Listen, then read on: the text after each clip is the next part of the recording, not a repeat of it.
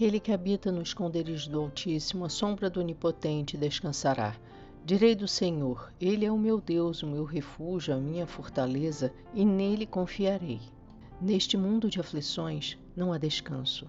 Todas as angústias e sofrimentos que vemos vêm de um mundo que se esqueceu de Deus, se escondendo nas trevas onde podem continuar as suas más obras, pensando que Deus não os vê. Mas os que temem o Senhor vivem debaixo de sua sombra, não receiam o que lhes possam fazer os homens, pois sua vida não depende de homem algum, mas só de Deus que a deu e um dia levará para si.